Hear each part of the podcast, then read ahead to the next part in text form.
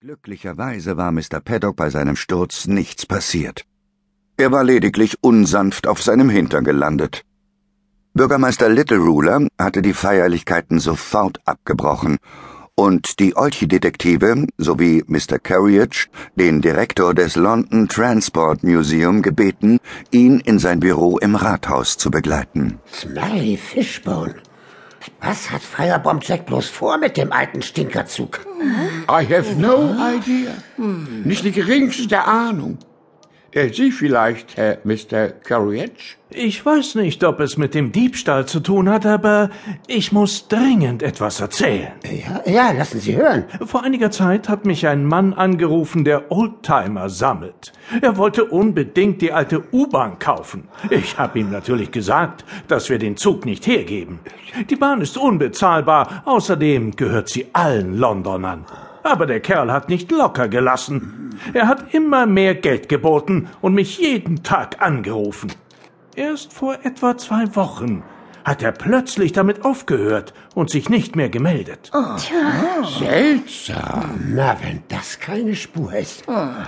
Wissen Sie noch, wie dieser Oldtimer-Sammler heißt? For sure. Er heißt Theo Scrapcard. Nie gehört. Ich auch nicht. Aber wir kennen doch den Kerl, der den Zug geklaut hat. Das war Perry Pimple. Nun, nach allem, was Mr. Carriage erzählt hat, kann Scrapcard es sich leisten, andere für solche krummen Touren zu bezahlen. Mr. Carriage hat sich geweigert, ihm den wertvollen Zug zu verkaufen.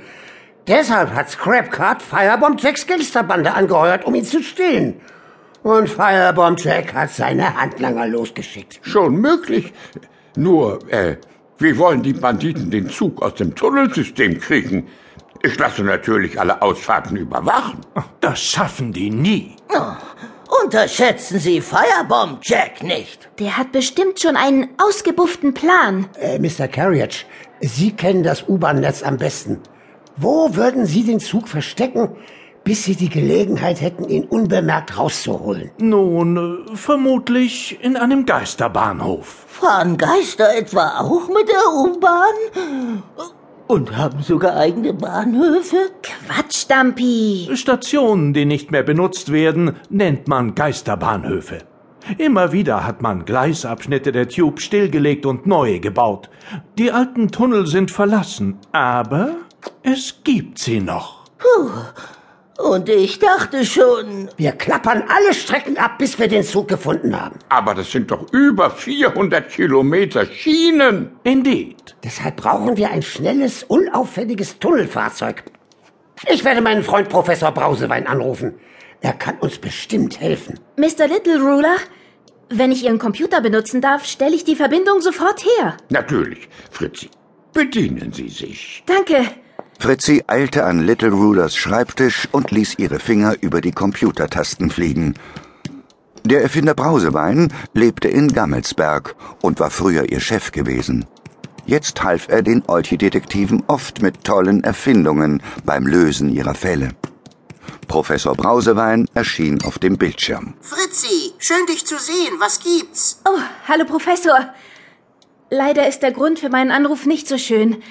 Aber das soll Ihnen Mr. Paddock erzählen. Hallo, alter Freund. Hi, Old Fart. Listen, Rasch erzählte Paddock, was passiert war. Und da habe ich natürlich sofort an Sie gedacht. Hm, das ist tatsächlich eine knifflige Angelegenheit. Ich lasse mir sofort etwas einfallen. Beeilen Sie sich, wir dürfen keine Zeit verlieren. Bin schon bei der Arbeit. Bis später. dem fällt bestimmt etwas ein.